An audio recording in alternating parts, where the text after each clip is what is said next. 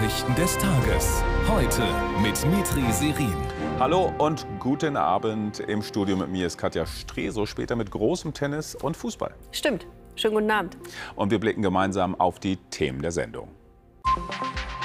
AfD mit Rückenwind. In den derzeit hohen Umfragewerten sieht der Parteitag den Auftrag zur Regierungsbeteiligung. Dramatisches Ladensterben in deutschen Innenstädten. Besonders im Osten machen viele Geschäfte dicht. Die Gründe vielfältig. Genie und Provokateur. Mit 96 Jahren stirbt der Schriftsteller Martin Walser in seiner Heimat am Bodensee. Die AfD weiß um ihre aktuell hohen Zustimmungswerte und tritt auch dementsprechend auf auf ihrem Parteitag in Magdeburg. Immer lauter formulieren die Rechtspopulisten einen Regierungsanspruch und sorgen damit auch für aufgeregte Debatten, wie bei der CDU. Europapolitisch kommen widersprüchliche Signale aus der Partei. Mehr von Thomas Reichert. Die Gunst in den Umfragen sorgt bei der AfD für zweierlei. Erstens das Gefühl, im Moment alles richtig zu machen. Zweitens die Forderung an die Union, Bündnisse mit der AfD einzugehen. Die in Teilen rechtsextreme Partei will mitregieren. Wer Brandmauern baut, lieber Herr Merz, bleibt ein Gefangener grüner Ideologie. Und das merken immer mehr Menschen in diesem Land. Im Saal hat die Partei ihre eigenen Mauern gebaut. Doppelte Absperrbänder schirmen die Presse ab. So macht das nur die AfD. Eine Brandmauer gegen die AfD fordern draußen stattdessen die Omas gegen rechts, während am Himmel über Magdeburg ein Protestflugzeug seine Kreise zieht. Die Partei nimmt nun die nächsten Wahlen in den Blick, unter anderem die Europawahl im kommenden Jahr. Im Leitantrag zu dieser Wahl will die Partei gar die Auflösung der EU. Angeblich ein Versehen. Schließlich kann die AfD nicht für alle 27 Mitgliedstaaten der EU entscheiden. Es war tatsächlich nie vorgesehen, die EU aufzulösen. Das war ein Fehler, der passieren kann, sollte nicht passieren. Aber es macht keinen Sinn, die EU aufzulösen, wenn man austreten will. Denn den EU-Austritt, den wollen sie wirklich. Scharfe Kritik übt der Parteivorsitzende an der deutschen Ukraine-Politik, an Waffenlieferungen für Kiew und an Sanktionen gegen Moskau. Anstatt neutral zu vermitteln, hat die Ampelregierung einseitig Stellung für den Westen bezogen. Sie missachtet die Sicherheitsinteressen Russlands und tut so, als wäre der Krieg 2022 aus heiterem Himmel ausgebrochen. Kein Wort von Kropala dazu, dass es Russland war, das die Ukraine angegriffen hat. Die Co-Vorsitzende denkt derweil sogar über eine AfD-Kanzlerkandidatur nach. Es gibt verschiedene Kanzlerkandidaten, die sich das auch vorstellen können, die ich auch für qualifiziert halte. Und das wird dann eben nächstes Jahr sondiert. Die AfD sieht sich auf dem Weg nach oben. Zentrale Forderungen der Partei wie einen NATO-Austritt oder ein Ende des Euro aber lehnt eine Mehrheit der Deutschen laut Umfragen nach wie vor ab. Nicole Diekmann verfolgt den Parteitag in Magdeburg für uns. Nicole, die AfD will mitregieren, aber keiner mit ihr. Was bietet die Partei an? Die AfD setzt quasi auf Masse. Der einhellige Tenor hier heute in den Reden ist, wir wollen dermaßen stark bei Wahlen, vor allem kommendes Jahr bei den Landtagswahlen im Osten, abschneiden, dass die anderen Parteien gar nicht mehr an uns vorbeikommen. Denn dann so jedenfalls die Lesart hier, müssen die sich nach der AfD richten und nicht umgekehrt. Dass das natürlich ein theoretisches Konstrukt ist, weiß man auch hier und deshalb baut man rhetorisch vorsichtshalber schon mal vor. Man sagt hier, sollten die anderen Parteien Koalitionen um die AfD herumschmieden, um sie auszuschließen, würde das Politikverdrossenheit fördern und der AfD langfristig noch mehr Wähler in die Arme treiben. Die Partei ist berauscht von ihrem aktuellen Höhenflug in den Umfragen. Dass die anderen Parteien nicht mit ihr zusammenarbeiten wollen und damit eine Mehrheit der Wähler hinter sich haben, das tut man hier als ein Problem ab, das sich lösen lässt. Nicole, vielen Dank nach Magdeburg. Und mehr zum AfD-Parteitag auch ab 19.30 Uhr bei den Kollegen von Heute Live. In unserer Heute-App und auf unseren Social-Media-Kanälen können Sie das dann verfolgen. 17 Monate schon verteidigt sich die Ukraine gegen den russischen Angriffskrieg. Und seit knapp zwei Monaten versucht Kiew mit einer Gegenoffensive besetzte Gebiete zurückzuerobern. Es ist ein harter, ein verlustreicher Abnutzungskampf.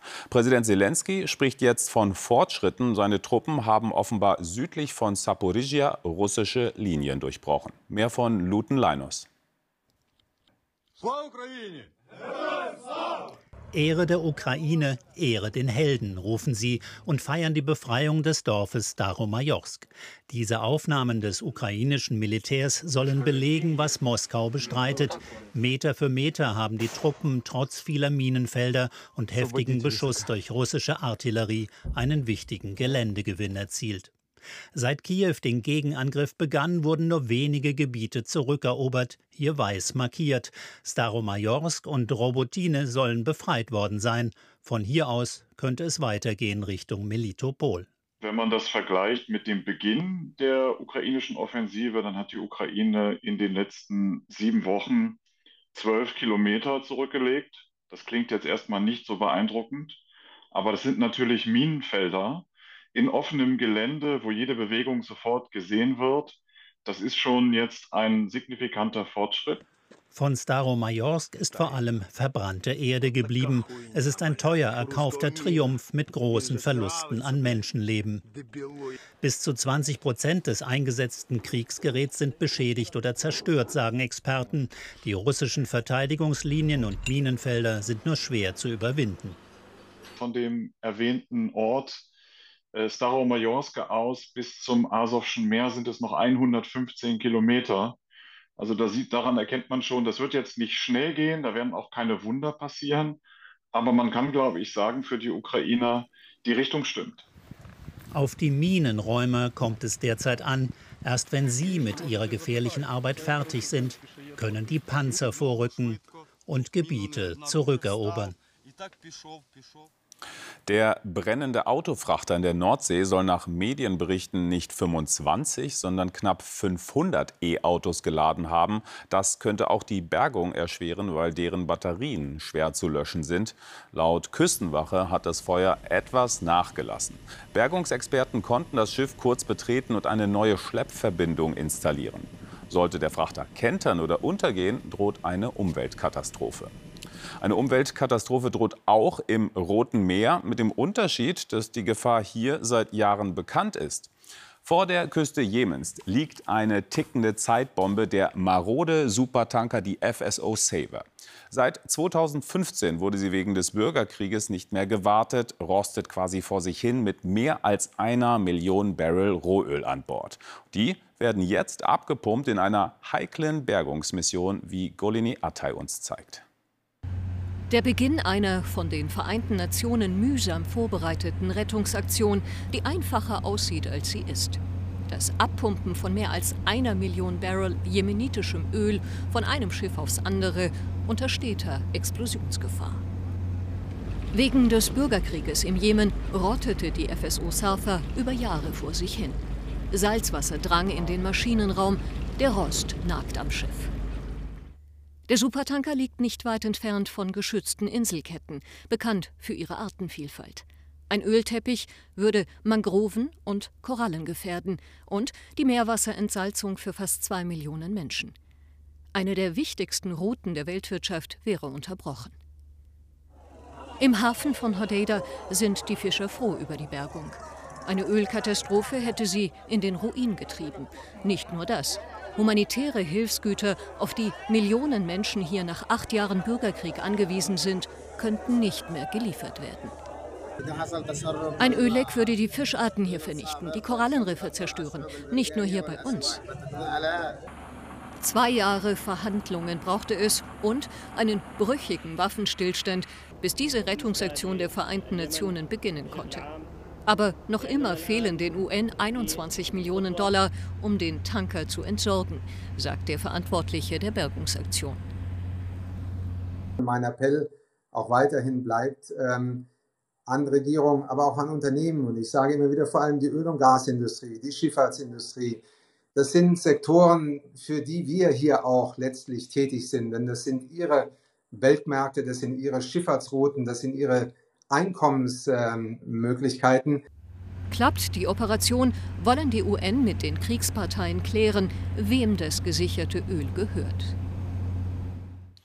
Noch nie war Deutschland so hoch verschuldet wie 2022. verantwortlich dafür auch die Kosten zur Bewältigung der Corona-Pandemie und der Energiekrise.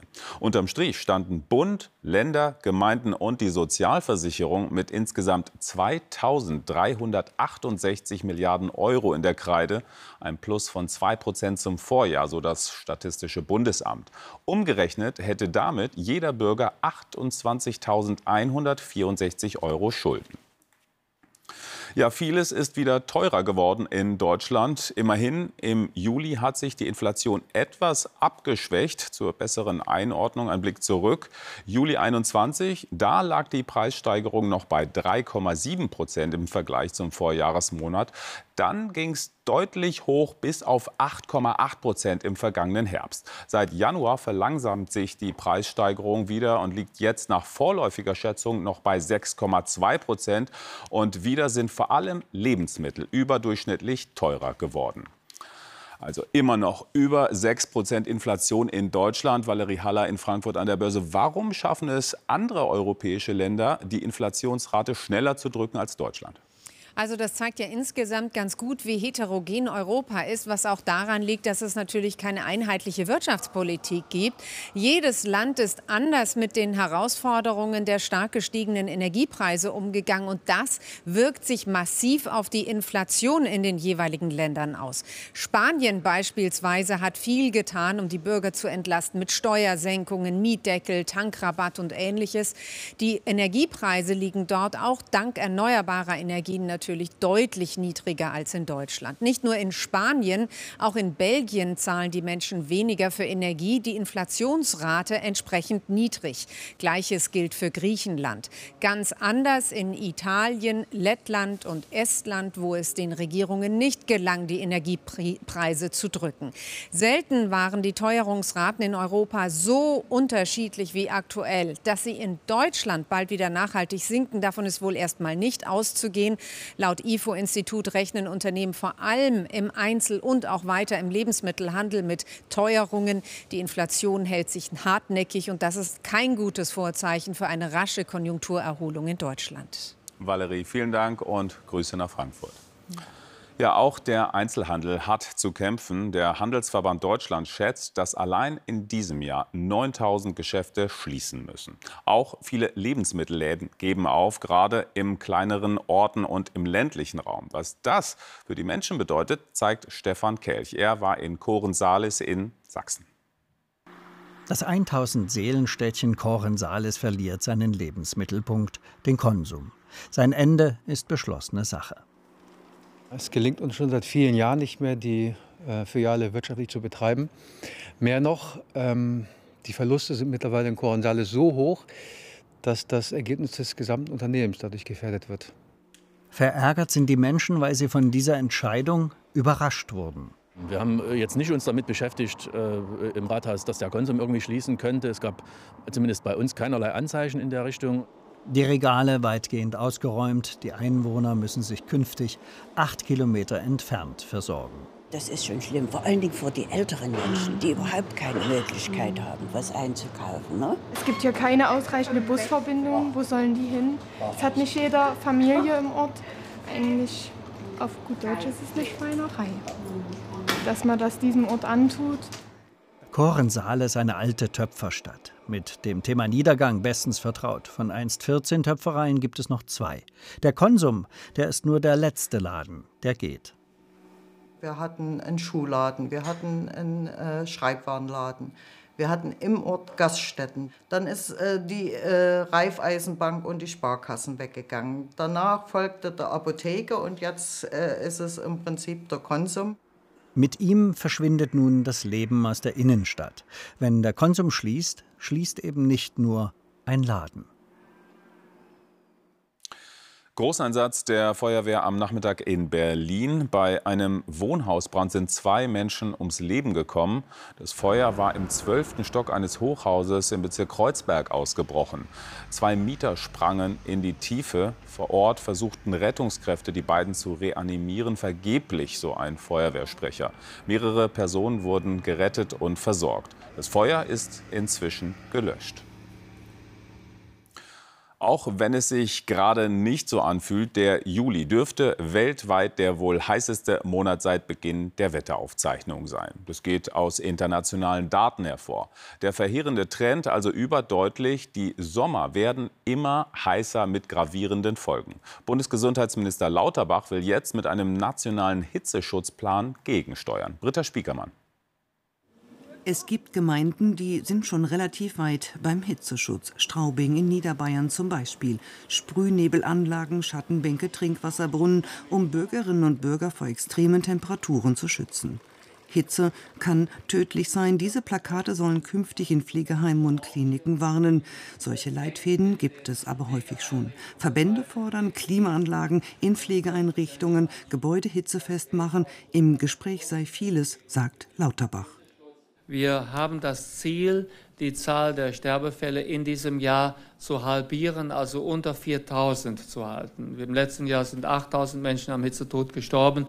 Hitze-Warnstufen gekoppelt an ganz bestimmte Schutzmaßnahmen, wie etwa in Frankreich schon seit 2003, gibt es hierzulande bundesweit noch nicht. Gefährdet sind Menschen mit Vorerkrankungen. Auch steigt die Gefahr von Herzinfarkten und Schlaganfällen. Besonders Hausärzte müssten aufklären. Viele Medikamente wirken bei Hitze häufig anders. Auch die richtige Lagerung sei wichtig. Du hast die und die Medikamente. Bitte denk zum Beispiel dran, deinen Insulinpen, wenn du den in der Hitze benutzt, ähm, auch in der Kühlbox zu haben. Die Bundesregierung ist mit ihren Plänen spät dran. Schließlich ist schon Ende Juli und der nationale Hitzeschutzplan steckt noch in den Anfängen.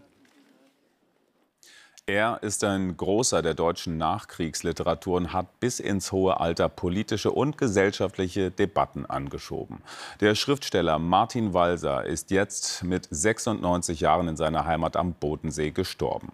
Besonders bekannt sind seine Romane Ein fliehendes Pferd oder Tod eines Kritikers. Claudio Armbruster erinnert an den streitbaren Denker. Das sogenannte Leben ist schon ein Roman. Da muss man sich nicht scheuen, ihn aufzuschreiben. Er hat ihn aufgeschrieben, unermüdlich, seinen Lebensroman. Jetzt ist er zu Ende. Martin Walser, gestorben und geboren am Bodensee. Vier Töchter hat er und einen Sohn und ein sehr bewegtes Leben. Er begann als Rundfunkredakteur, dann erst fing er an zu schreiben. Sein erster Roman Ehen in Philippsburg da war er 30. Was in Erinnerung bleibt, neben seinen Büchern, der Politisierer Walser, der provozierte und sich provozieren ließ, der schwankte zwischen ganz links und ganz rechts. Einer der größten Skandale der Bundesrepublik, seine Paulskirchenrede 1998. Auschwitz eignet sich nicht dafür, Drohroutine zu werden, jederzeit einsetzbares Einschüchterungsmittel oder Moralkeule Geistige Brandstiftung warf ihm der Zentralrat der Juden vor. Viel später erst bezeichnete Walser diese Rede als seinen schlimmsten Fehler. Und sein größtes Trauma bleibt im Gedächtnis, der Verriss seines Romans Jenseits der Liebe, jenseits der Literatur, urteilte Marcel Reich-Ranitzky. Kurz nach dieser Kritik schrieb Walser ein fliehendes Pferd, seinen größten Erfolg, und danach immer weiter, fast jedes Jahr ein Buch. Schreiben ist das Einzige, was das Leben sozusagen erträglich macht. Die Wörter und die Worte waren sein Schwert und seine Liebe ein Leben lang. Wir machen jetzt sportlich weiter. Katja, in aller Munde sind gerade die European Open, wie sie jetzt heißen, in ja, Hamburg. Genau. Äh, und damit geht's jetzt los. So geht's los, genau. Daniel Altmaier hat sein Viertelfinale heute leider verloren. Anders als Alexander Zverev, der gegen den Franzosen Luca van Asche 6 zu 3 und 6 zu 4 gewann und im Halbfinale steht. Und sogar ins Endspiel hat es die Hamburgerin Noma Noah Akugur geschafft, nach einem Zweisatz-Sieg gegen die Russin Diana Schneider. Erst nach getaner Arbeit lächelt sie, dann aber ohne Ende. Noma Noah Akugue, 19 Jahre, bezaubert das Hamburger Publikum. Mit einer Wildcard gestartet, zeigt sie im Duell der Teenager wenig Nervosität und viel Gefühl. Dieser Stoppball aus der Bedrängnis heraus nur ein Beleg für die Vielseitigkeit der Lokalmatadorin. Nach 6 zu 3 im ersten Satz dominiert sie auch den zweiten mit 6 zu 3, verwandelt ihren zweiten Matchball diesmal mit einer krachenden Rückhand. Die Traumreise geht weiter. Morgen im Endspiel wartet die Niederländerin Arantxa Rus auf das Juwel namens Noma Noah Akugue sollte man sich merken. Zur Fußball-WM der Frauen. Dort steht übermorgen das nächste Gruppenspiel für Deutschland an. In Sydney geht es gegen Kolumbien. Und Bundestrainerin Martina Voss-Tecklenburg wird bis dahin noch ein bisschen über die Taktik nachdenken müssen, denn in der Viererkette fällt Felicitas Rauch verletzungsbedingt aus. Die letzten Vorbereitungen bei Deutschlands Fußballfrauen sind nicht unfallfrei gelaufen. Im Training heute hat sich Linksverteidigerin Felicitas Rauch das rechte Knie verstaucht und fällt auf unbestimmte Zeit aus. Anders als Jule Brandt, die sich fit zurückgemeldet hat. Gegen Kolumbien geht es auch darum, Linda Caicedo zu stoppen. Die 18-Jährige wird nicht erst seit dem 2:0 gegen Südkorea als Wunderkind gefeiert. Das ist eine ja, sehr talentierte Offensivspielerin, die auch in diesem Jahr schon in verschiedenen Turnieren ihre Akzente setzen konnte. Ähm, von daher gilt es darauf zu achten. Klingt und sieht so aus, als ob sich die DFB-Frauen schon auf einen heißen Tanz eingestellt haben. Ja, und hier noch die Ergebnisse der Fußball-WM von heute. Argentinien und Südafrika spielen 2 zu 2. China gewinnt 1 zu 0 gegen Haiti. Und England schlägt Dänemark durch dieses wunderschöne Tor von Lauren James in der sechsten Minute. Getrübt wurde der Sieg der Europameisterinnen allerdings durch die Verletzung von Schlüsselspielerin Kira Walsh. Sie hatte sich ohne Fremdeinwirkung am Knie verletzt und musste vom Platz getragen werden. Diagnose bislang noch ausstehend. Ob sie Dienstag wieder auf dem Platz steht gegen China, äußerst ungewiss. Dann vielen Dank, Katja. Und wir schauen jetzt noch mal, wie Irland an seine große Popsängerin Sinead O'Connor erinnert. Ihre Stimme und dieses eine Lied von ihr einfach unvergesslich. Zeilen für die Ewigkeit an einer Brücke in Dublin.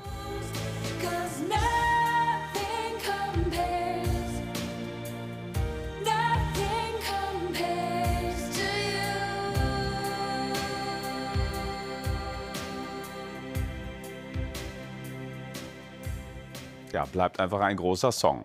Eher sommerlich ungemütlich bleibt das Wetter, mehr gleich von Christa Orben. AfD-Parteichef Kruppalla ab 22 Uhr im Heute-Journal-Interview mit Dunja Hayali. Das war's von uns. Schönen Dank und gerne bis morgen.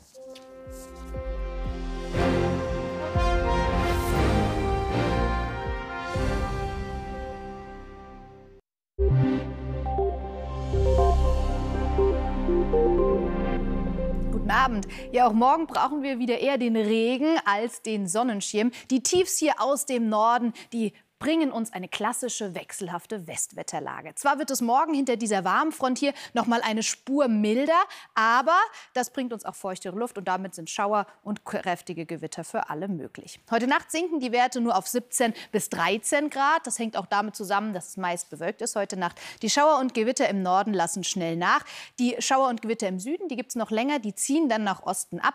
Aber schon am Morgen erreichen uns im Westen und im Südwesten neue Schauer und Gewitter, teils auch schon mit Starkregen. Und die breiten sich dann morgen im Tagesverlauf bis in den Osten aus. Es kommen aber immer wieder neue Schauer und Gewitter nach sodass dann vor allem nachmittags auch in der Mitte und im Süden lokal mal Unwetter mit dabei sein können mit Starkregen und Sturmböen. Auch der Wind ist frisch aus westlichen Richtungen. Die Sonne sehen wir häufig nur zwischendurch. Je nach Sonneneinstrahlung erreichen wir 20 Grad an den Küsten und auch in der Eifel und immerhin 26 Grad in der Niederlausitz und im Süden Bayerns. Am Sonntag wird es etwas ruhiger, da gibt es auch etwas mehr Sonne. Aber schon am Montag wird es wieder kräftig nass. Es wird auch kühler, also ein Sommersonnenhoch ist im Moment noch nicht in Sicht. Tschüss.